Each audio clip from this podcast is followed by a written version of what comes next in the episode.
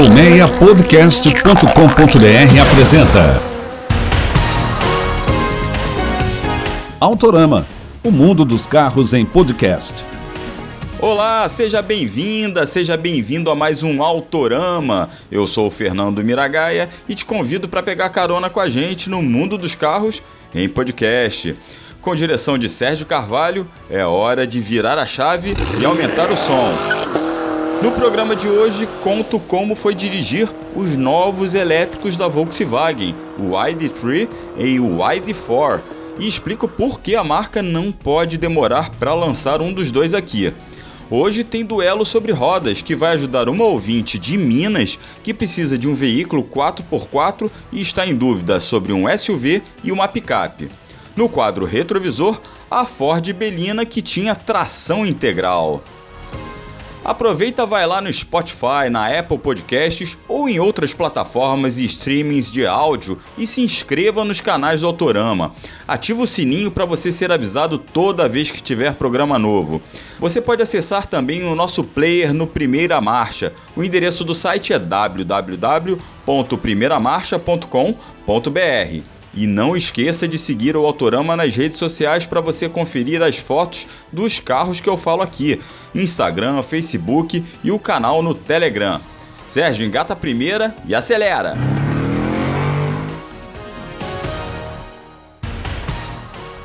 Eu fui conhecer dois carros elétricos da Volkswagen que já fazem certo sucesso na Europa, mas que aqui estão só para dar pinta por enquanto, testar a reação do público, aquelas coisas.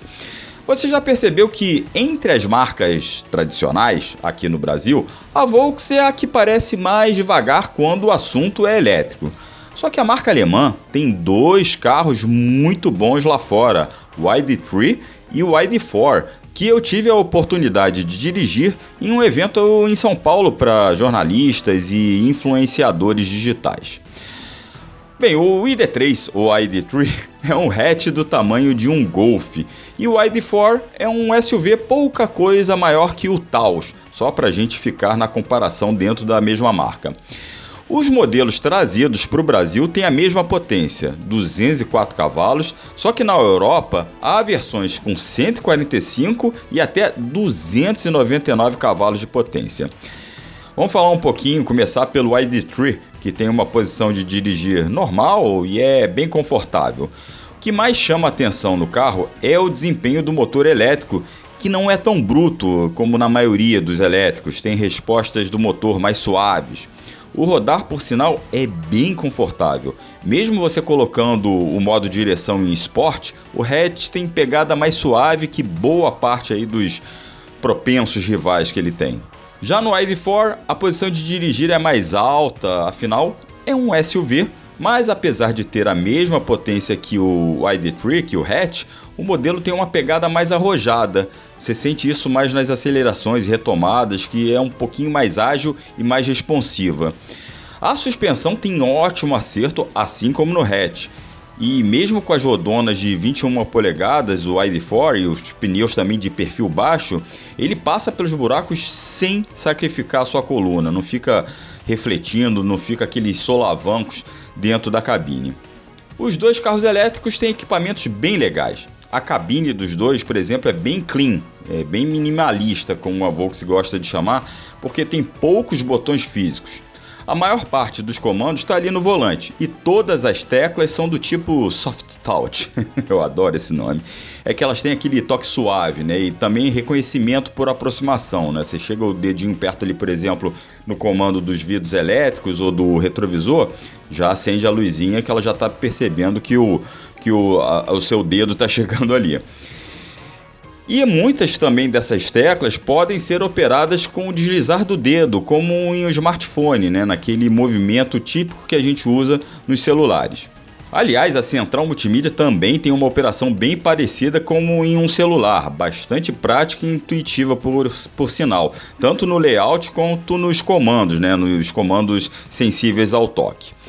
Tem ainda o assistente pessoal dos carros. Você fala Oi, ID! E uma voz com sotaque português pergunta o que, que você deseja. Aí você pode mandar um tô com calor e o sistema já vai e ajusta a temperatura do ar-condicionado. Ou, ah, quero ouvir uma música. O sistema já vai lá e prepara ou o teu Spotify ou então uma estação de rádio. É nesse nível, bem legal. Outra tecnologia bacana é o sistema de leitura de faixas. Você fica na pista, aperta uma tecla, pista bem pintada, tá, gente? Com as faixas brancas bem pintadas.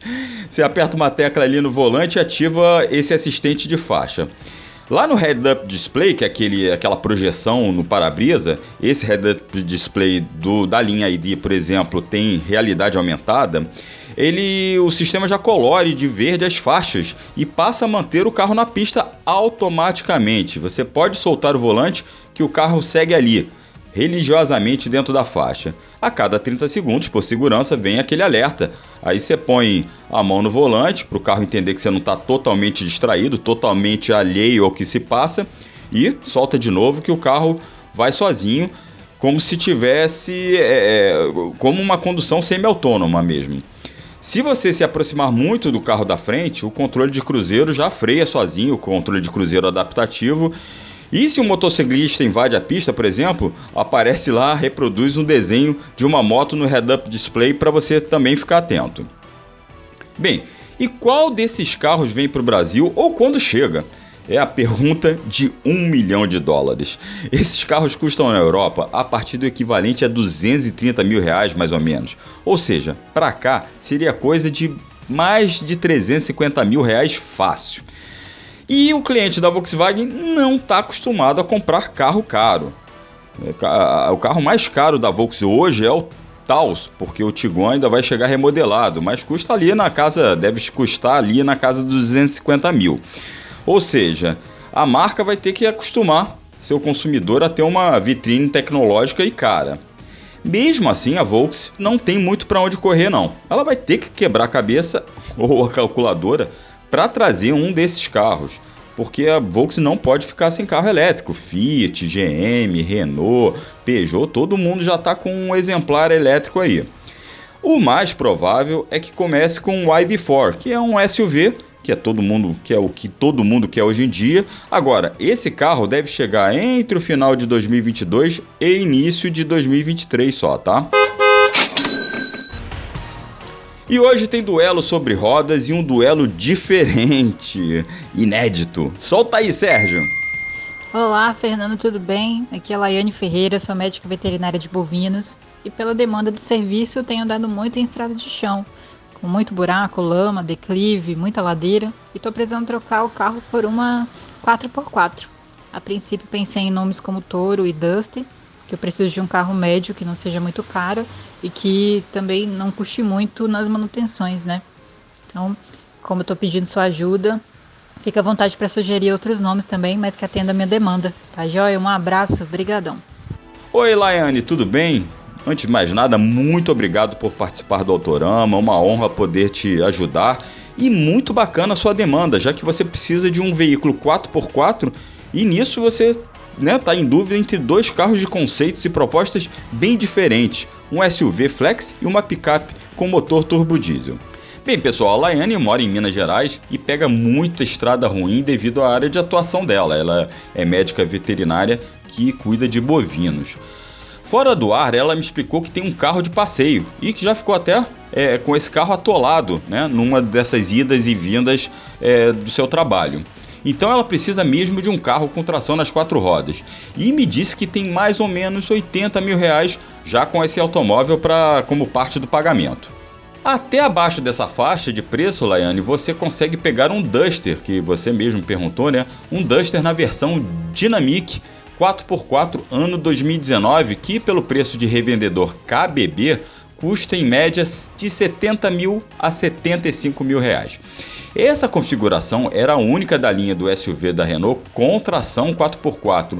E esse ano, 2019, é o último ano dessa versão. Em 2020, antes do mundo acabar com a pandemia, a marca lançou um Duster remodelado sem essa opção de motor e sem essa opção de tração nas quatro rodas. É uma boa opção de 4x4 barato. O Duster já é robusto por si só e nesta versão tem um motor Flex 2.0 que tem boas arrancadas, ainda mais com as primeiras relações do câmbio manual de seis marchas bastante curtas. Leva até um tempo para você se acostumar, porque você engata a primeira e acelera e o Duster chega a dar uns trancos de tão curta que é essa relação.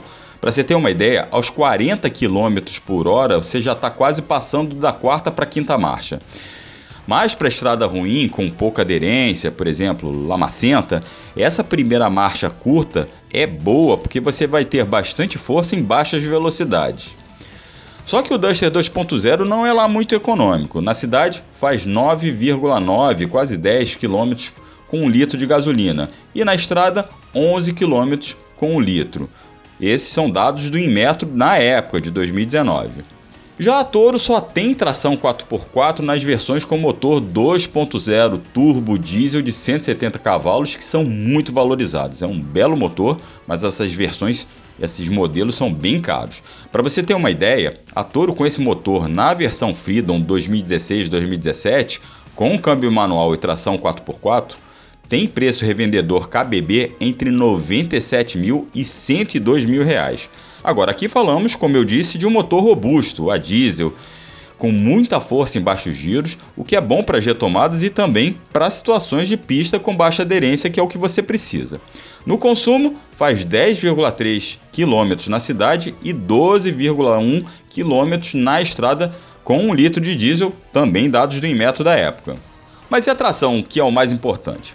Vamos lá. O Duster usa um sistema de tração sob demanda. Com a opção auto selecionada, a força é distribuída entre as rodas conforme a necessidade e aderência da pista, a aderência dos pneus com a pista. Com a opção Lock, o sistema bloqueia e manda metade da força do motor para cada eixo. Isso aí é para terrenos realmente menos convidativos ou situações de atoleiro. Na Toro, o sistema é um pouco parecido. Com a opção 4WD em ação, o eixo traseiro recebe torque a todo momento. E a 4x4 Low, como no, o nome já sugere, é a reduzida, que desaciona o controle de tração, altera o funcionamento do ABS para entregar força para picape vencer estrada ruim e sair de situações também de atoleiro. Fato é que esses dois veículos dificilmente vão te deixar a pé nessas situações, Laiane. Agora, cada um tem suas qualidades e defeitos. O Duster, por exemplo, é mais barato, mais novo, consequentemente menos rodado e tem mais espaço interno. Ele é bem, ele tem tamanho de SUV médio. Porém, a posição de dirigir do Duster é ruim. Isso é tradicionalmente ruim e esquisita. E o acabamento interno do Duster é bastante fraco, bastante simples. A Toro, apesar de mais apertada, é mais confortável no rodar, na posição de dirigir e no acerto de suspensão, e tem um acabamento um pouco melhor que o do Duster. Só que não tem porta-malas, as bagagens vão ficar sambando lá na caçamba. Em compensação, tem a caçamba, caso você precise transportar algum material. Em equipamentos, esse Duster Dynamic 4x4 vem com o básico: ar-condicionado, direção eletro-hidráulica, trio elétrico, sensor de ré. O volante só tem ajuste de altura e vem com central multimídia com GPS. Na segurança, só os obrigatórios airbags frontais e freios com ABS. A Toro Freedom vem com basicamente os mesmos equipamentos, porém já era equipada com controles de estabilidade de tração, o volante tem ajuste também de profundidade e a direção é elétrica. Além disso, é possível encontrar modelos usados deste ano de 2016, o primeiro ano de produção, com itens que eram opcionais, como câmera de ré, airbags laterais e de cabeça, retrovisor eletrocrômico, bancos de couro e sensores de luminosidade de chuva. Na manutenção, os dois modelos já passaram da garantia e considerando que o Duster deste ano já tem mais de 30 mil quilômetros rodados, né, pela média aí que roda o brasileiro, pelo plano de manutenção com preço fixo da Renault, a revisão dos 40 mil sai por 856 reais, e a de 50 mil quilômetros vai custar 667 reais. Já a Toro Turbo Diesel tem revisões sugeridas a cada 20 mil quilômetros, os intervalos são maiores. Na concessionária, essas revisões custam em média entre R$ 1.100 e 1.700 reais, dependendo da quilometragem. Bem, Laiane, há outras boas opções de veículos 4x4 usados também que você pode considerar como você é, sugeriu aí no seu áudio. Se você não precisa de espaço, tem o Suzuki Jimny 2018 aí nessa faixa de preço com motor 1.3 e câmbio manual. Não tem tempo ruim para esse jipinho valente não. Ele é pequenininho, mas o bichinho encara a estrada ruim. Tem ainda o Renegade, o Jeep Renegade com o mesmo conjunto turbo diesel dessa Toro que eu sugeri, só que tem o mesmo problema, vamos dizer assim, de ser valorizado demais. Um 2015-2016, por exemplo, também do primeiro ano de produção, custa por volta de 95 mil reais. E tem essa robustez da Toro, mas é caro. Lembrando que esses são preços bem fiéis à realidade, tá, Laiane? Fornecidos pela KBB Brasil, que é a maior e principal ferramenta de preços de veículos novos e usados do país. Você pode ir lá em www.kbb.com.br e consultar os preços aí, inclusive de outros SUVs ou outras picapes 4x4 que estejam no seu radar. Laiane, espero ter ajudado e desejo boa sorte aí na compra do seu 4x4. Muito obrigado mais uma vez pela sua participação. Foi um prazer aí te ajudar, ok? E o retrovisor de hoje também está com tração nas quatro rodas. Sérgio, rebobina aí. O quadro mais nostálgico do podcast brasileiro vai relembrar hoje de uma Station Wagon da Ford que teve tração 4x4, a Belina. Mas antes vamos contar um pouco da história dessa perua, que nasceu em 1970 como a versão familiar do primeiro Corcel. Em 77 passou a ser derivada do Corcel 2, mas foi só em 85, já como uma station baseada no Del Rey, que a Belina se tornou meio que a pioneira do que hoje chamamos de crossovers. É isso aí, a Benina 4x4 reunia a versatilidade de uma perua para a família com a robustez de uma tração 4x4. Lembrando que no Brasil, ao contrário da Europa e Estados Unidos, sempre foi raro a gente ter um automóvel de passeio com tração integral. A Belina quebrou esses paradigmas e foi a primeira e até hoje única station nacional com tração 4x4. Ela foi lançada em 85 com o mesmo sistema 4x4 da picape Pampa e motor 1.6 CHT de 71 cavalos. A estratégia da Ford era simples: atrair fazendeiros ou pessoas de zonas rurais que queriam um segundo carro ou um primeiro carro mesmo que não fosse um Jeep e uma picape que eram muito desconfortáveis na época. Porém, com condições de encarar trechos de terra e lama da, do ambiente onde viviam, né? A Belina 4x4 tinha suspensões reforçadas com molas helicoidais na traseira. O engate da tração se dava por uma caixa de transferência com uma alavanca ali ao lado do câmbio manual. Você engatava e você chegava a alavanca para trás e engatava o sistema 4x4. No caso, o câmbio manual desse carro era de 4 marchas e não de 5. Por fora, a diferença ficava no emblema, para o emblema 4x4 na traseira e para os cubos das rodas maiores, que era justamente para acomodar a roda livre do carro. Apesar do consumo elevado, a Belina 4x4 agradável se mostrava robusta em terrenos irregulares ou de pouca aderência, e não comprometia sua dirigibilidade nem seu conforto. Porém, foi justamente o sistema de tração 4x4 simples o calcanhar de Aquiles da Belina 4x4 o modelo não tinha diferencial central, o que acentuou o desgaste precoce do diferencial dianteiro em muitos carros. Tinha muitos carros que o diferencial dianteiro simplesmente ficava moído. Por esta razão, acabou tendo vida curta e deixou de ser produzida em 1987, enquanto o restante da linha Belina perdurou até 1991. Porém, a Belina 4x4 tem o posto até hoje de ser a primeira e única e Station Wagon nacional produzida no Brasil com tração integral.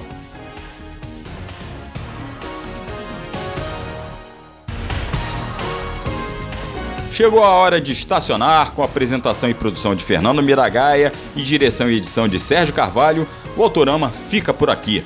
Muito obrigado mais uma vez pela audiência, pela paciência e reforço o convite para você se inscrever nos canais do Autorama, no Spotify, tem a Apple Podcasts, Google Podcasts e outros agregadores ou aplicativos de áudio. E nos acompanhe nas redes sociais, Instagram, Facebook e Telegram. Grande abraço, até a próxima, use máscara, se cuida e acelera de casa. Vambora, tchau, tchau! Autorama, o mundo dos carros em podcast. Uma produção colmeiapodcast.com.br Colmeia Podcast, o rádio do seu tempo.